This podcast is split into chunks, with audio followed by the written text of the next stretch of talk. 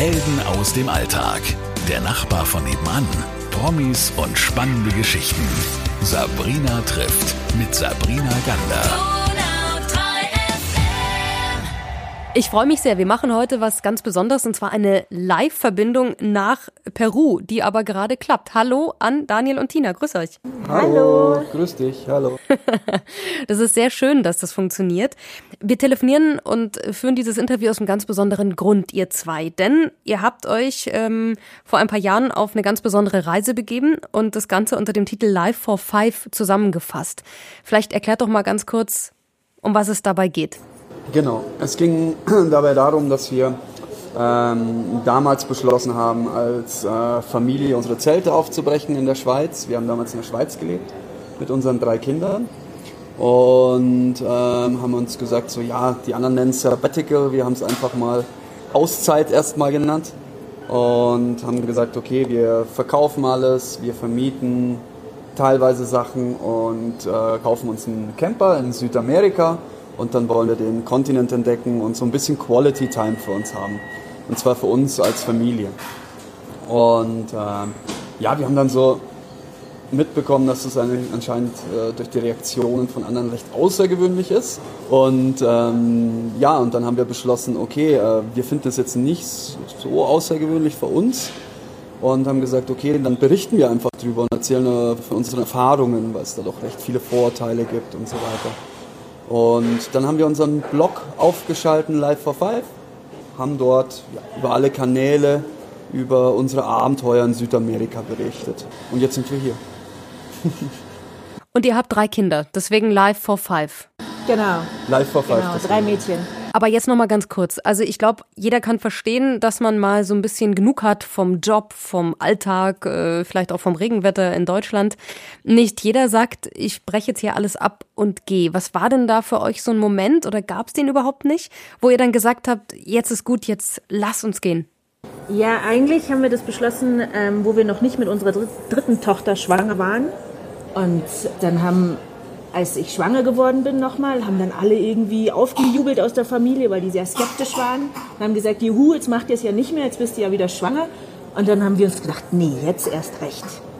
Und das war eigentlich so der Moment, wo wir wirklich drüber nachgedacht haben, ähm, warum finden das alle so komisch? Warum denken, den Kindern geht es dabei nicht gut? Wir waren immer der Meinung, den Kindern geht es am besten, wenn sie mit uns zusammen sind. Und deswegen haben wir gesagt, wir probieren das einfach aus. Ja, man muss dazu sagen, wir haben auch davor recht viel gearbeitet.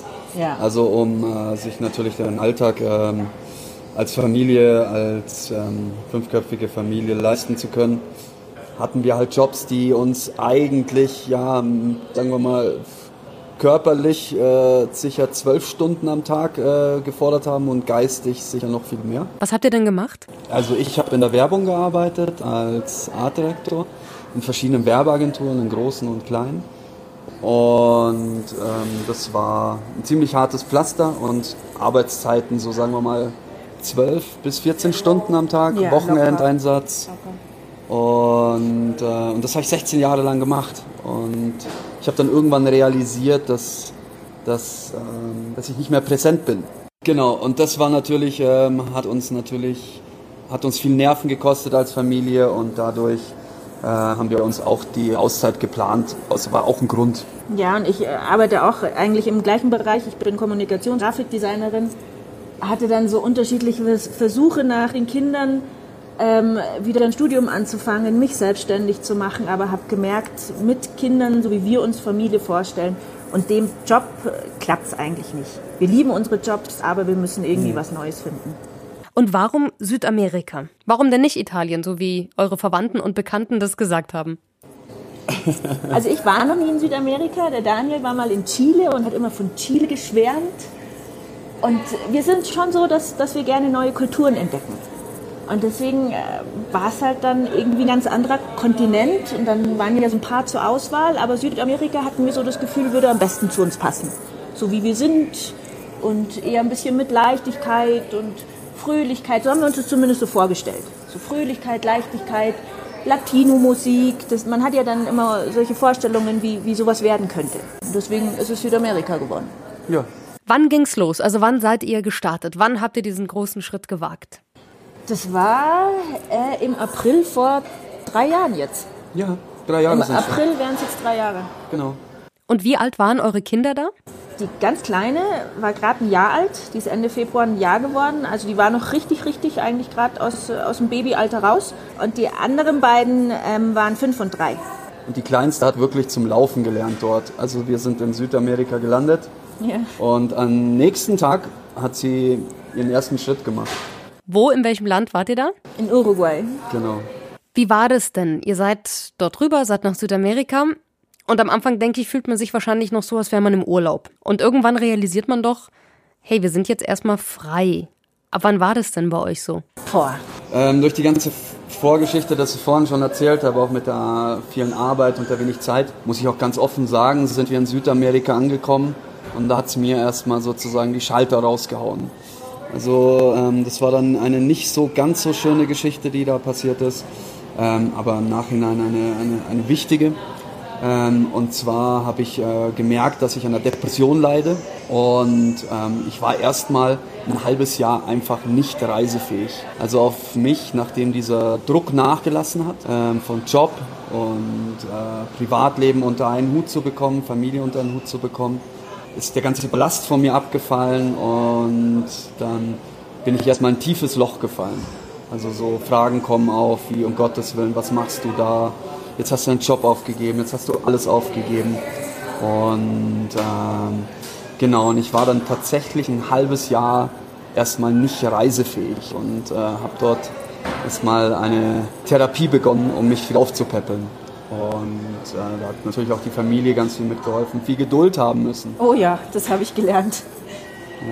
Ja. ich bin ja eben Thema Geduld. Ich bin eher ein ungeduldiger Mensch, lieber gestern als heute. Und das habe ich wirklich gelernt. Ähm, Geduld zu haben, als Familie zusammenzuwachsen, weil ich, ich bin auch ein sehr aktiver Mensch und dachte mir, yeah, jetzt geht's los.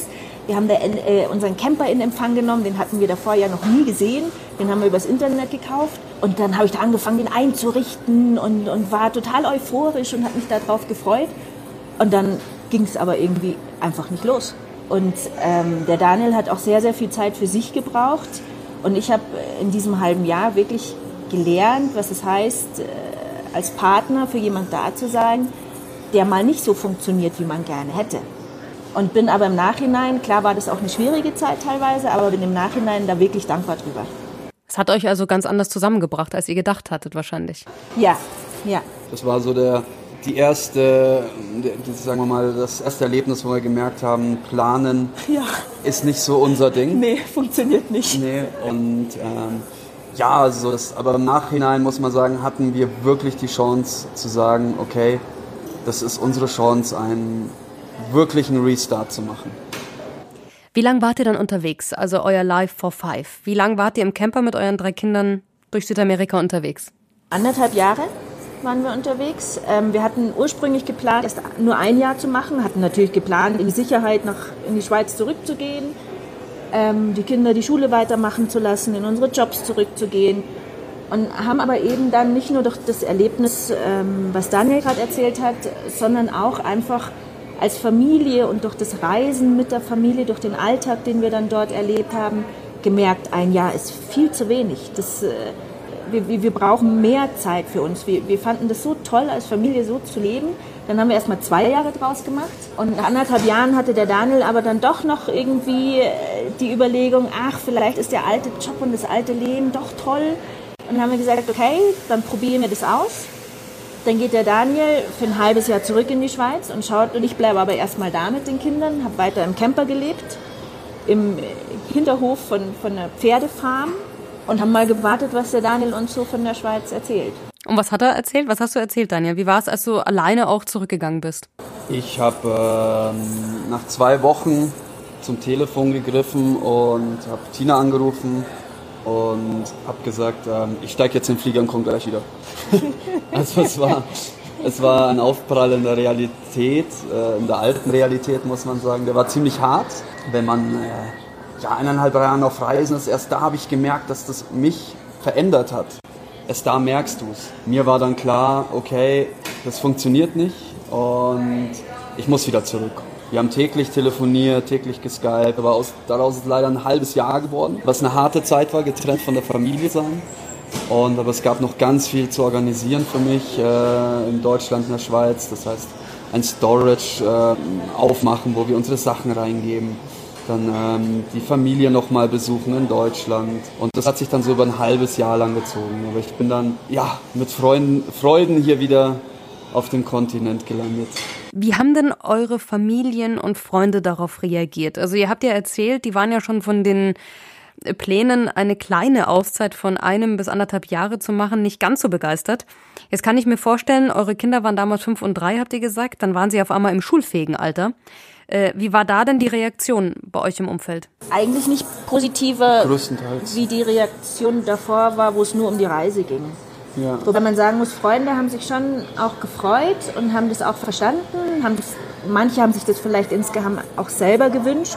Ähm, natürlich waren sie auch traurig, dass, dass wir nicht zurückgekommen sind. Ähm, aber da kam eigentlich viel Verständnis und klar von der Familie, die waren natürlich nicht so begeistert, weil es geht ja auch um die Enkelkinder dann. Ja, also da hat schon, schon ähm, muss man sagen, es musste man viel Kraft aufbringen, um wirklich an sich zu denken und die Befindlichkeiten der anderen einfach auszublenden. Also Verständnis zu zeigen, aber auszublenden. Jetzt führen wir das Interview. Man hört es ja bei euch sind Hintergrundgeräusche zu hören, denn ihr seid ja in Peru. Also wir reden ja jetzt gerade, äh, was ich ja auch spannend finde, ähm, miteinander, während ihr in Peru sitzt. Wo genau sitzt ihr denn? Also in welcher Stadt? Das Interview führen wir jetzt gerade aus Cusco raus, dem Nabel der Welt, wie die Inkas sagen. Und wir selber leben jetzt momentan 30 Kilometer von Cusco entfernt über zwei Berge drüber in Pisac. Ähm, das ist ähm, im Tal der Heiligen Tal der Inkas. Heiligen Tal der Inkas, genau. Genau, und dort leben wir seit einem Jahr. Ja. Ja. Das sagt ihr jetzt so leicht. Ihr lebt nicht mehr im Camper, muss man dazu sagen, oder? Nein. Nee, wir sind vor äh, fast einem Jahr sind wir dann in ein Haus gezogen und haben auch mittlerweile für die Kinder Schule, haben so ein bisschen Wurzeln bekommen eigentlich. Wir haben hier so einen richtigen Alltag. Ja, Ja. Aber eigentlich das, was ihr gar nicht wolltet, dachte ich. ist schon ein anderer Alltag. Weil, weil das Land anders ist oder, oder weil es frei gewählt ist? Ich glaube, Beides. ähm, einerseits, weil das Land auch anders tickt und die Gesellschaft hier ein bisschen anders tickt. Und äh, natürlich auch, ähm, weil wir hier einer anderen Tätigkeit nachgehen als davor. Jetzt kommen wir auf den Punkt. Was macht ihr denn jetzt? Weil ihr seid ja in Peru irgendwie gelandet. Warum müsst ihr vielleicht auch noch mal ganz kurz erläutern, was sich da so angezogen hat, dort jetzt Wurzeln zu schlagen? Äh, und was macht ihr? Also wir sind, meine Frau hat ähm, sozusagen in Peru auf mich gewartet, während der Zeit, als ich in der Schweiz war. Und sie war dort diese sechs Monate auf einem Pferdehof ähm, gestanden mit dem Camper und hat dort, ja, wir haben sehr viel telefoniert, wirklich täglich eigentlich, oder? Und, äh, und da entstand dann eine Idee. Und zwar hat meine Frau mir dann immer gezeigt, so, ah, hier gibt's dann tolle Alpakas und hier habe ich wieder den kennengelernt und den und, oh, und guck mal. Und da habe ich mir einen Alpaka-Pulli gekauft. Und ähm, ja, und dann haben wir die Idee gesponnen, hey komm, das machen wir, das machen wir selber. Und so haben wir die Idee weitergesponnen und weitergesponnen. Und als ich dann in Peru war, war, als ich wieder zurück war bei der Familie, haben wir gesagt, okay, wir gründen eine Firma und wir machen unsere eigenen Alpaka-Sweater, aber mit dem Unterschied und zwar 100% nachhaltig. Wir haben äh, Leute kennengelernt hier aus den, aus den äh, Bergdörfern, andine Bevölkerung ist das hier, die äh, die Kunst des äh, sozusagen des natürlichen Färbens weitergegeben bekommen haben durch ihre Vorfahren. Das heißt, sie färben wirklich Stoffe mit Kräutern, Mineralien, Wurzeln und das hat uns extrem fasziniert. Und das war genau das, was wir wollten. Und somit haben wir angefangen, unsere ersten Sweater mit den verrücktesten Farben selbst zu produzieren hier mit den Leuten vor Ort. Das ist jetzt unser Job eigentlich. Ja. Dass wir hier andine Produkte ges- neu definieren, gestalten und produzieren. Ja, mit dem Wissen von den Inkas und äh, dem Design, aber ähm, von, von der heutigen Zeit. Sag mal, und was ist jetzt die Herausforderung? Jetzt kommt ihr aus Kommunikations- und Werbebranchen. Was ist die Herausforderung, in Peru zu sitzen und ähm, das jetzt auf den Markt zu bringen? Genau, es gab, äh, also gibt es viele Herausforderungen, äh, mit denen man am Anfang gar nicht rechnet. Ähm, es ist zum Beispiel so, dass äh, die größte Herausforderung war für uns, ein, ein Pulli in europäischen Maßen herzustellen, weil man fängt erst an, sozusagen ein, ein, ein äh, Modell in verschiedenen Größen zu produzieren, unabhängig von Farben. Und die Herausforderung ist hier, man misst nicht mit Zentimetern. Die meisten Leute sind hier zum Analphabeten, die können keine Zahlen schreiben und deswegen misst man mit Fingern. Und, aber jetzt ist das Problem, mein Finger ist ein bisschen anders, ein bisschen andere Dicke als jetzt der Finger vom Stricker. Ja, und so war das, das Problem und die Schwierigkeit, dass wir da auf einen Nenner kommen. Natürlich auch Pünktlichkeit, Zuverlässigkeit, das sind die zweiten großen Hürden, dass ähm, der Begriff morgen ausgedehnt werden kann, oft auf eine Woche. Genau. Und das sind so eigentlich so die größten Hürden, mit denen wir auch immer täglich kämpfen und versuchen, das abzupuffern. Was ist denn euer Traum jetzt? Also was wünscht ihr euch für die Zukunft? Also wir wünschen uns natürlich für die Zukunft, dass wir von, äh, von Pacabamba ähm, von dem Fashion Label leben können. Dass nicht nur wir davon leben können, sondern auch alle, die damit beteiligt sind. Das heißt unsere Mitarbeiter. Ähm, wir wünschen uns auch für die Zukunft, dass wir denen eine anständige Ausbildung geben können, dass wir ihnen lesen und schreiben, einen Lehrer besorgen können, einen Privatlehrer, der ihnen Lesen und Schreiben beibringt. Wir wollen diese Leute fördern mit dem Projekt und uns auch so weit ernähren davon können, uns selber, dass wir uns zu 120 Prozent darauf konzentrieren können. Und wir wünschen uns natürlich auch persönlich, auch für die Kinder, dass sie äh, hier weiter Wurzeln schlagen, dass sie aber trotzdem selbstständig entscheiden können für die Zukunft, was sie wollen. Dass sie so genug Selbstbewusstsein zu haben, um irgendwann zu sagen, ihre Träume auch erfüllen können, so wie es wir tun. Ob jetzt die Träume hier sind, in Peru, ob die in Europa sind, das bleibt ihnen komplett überlassen. Aber wir wollen ihnen einen Nährboden dafür geben, um Entscheidungen zu treffen. Dann wünsche ich euch ganz, ganz viel äh, Glück und Erfolg dabei. Äh, und finde es nach wie vor faszinierend, dass wir uns, trotzdem ihr in Peru und ich in Deutschland gerade sitze, uns so gut äh, hören und verstehen und dass das geklappt hat, dieses Interview. Daniel und Tina, also wir haben es gerade gehört, Pacabamba. Ähm, man kann euch unterstützen übrigens, ihr seid ja ein Start-up, ähm, seid auch noch in der Crowdfunding-Phase. Wo findet man euch, wenn man Pacabamba schon eingibt? Auf Kickstarter. Man kann auf kickstarter.com gucken, in der Suche Pacabamba eingeben oder Alpaka-Pulli, da werden wir wahrscheinlich auch kommen. Dort findet man verschiedene Angebote. Also es, man kann dort quasi einen Betrag spenden und bekommt als äh, Gegenzug natürlich ähm, jeweils exklusiv ein Produkt, ein Sweater oder ein, eine Mütze oder eine Tasche. Ihr zwei, vielen, vielen Dank für eure Geschichte. Live for Five.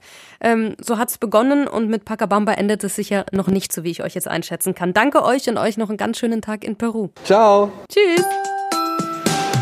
Helden aus dem Alltag. Der Nachbar von nebenan. Promis und spannende Geschichten.